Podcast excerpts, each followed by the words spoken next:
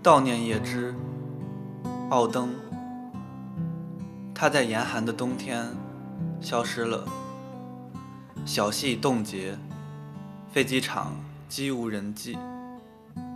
积雪模糊了露天的塑像，水银柱跌进垂死一天的口腔。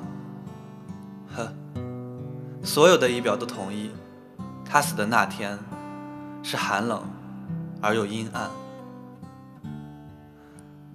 远远离开他的疾病，狼群奔跑过常青的树林，农家的河没受到时髦码头的诱导，哀悼的文词把诗人的死同他的诗隔开。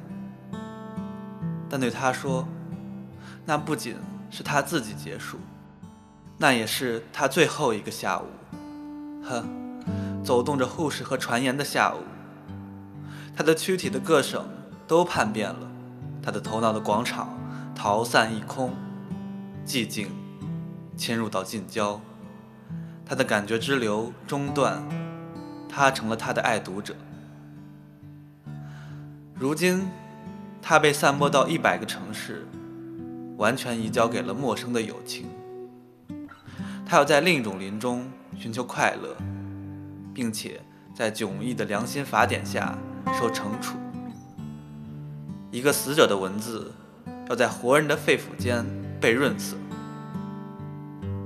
但在来日的重大喧嚣中，当交易所的掮客像野兽一般咆哮，当穷人承受着他们相当习惯的苦痛，当美人在自我的囚室里几乎自信是自由的，有个千把人会想到这一天，仿佛在这天曾做了些稍稍不寻常的事情。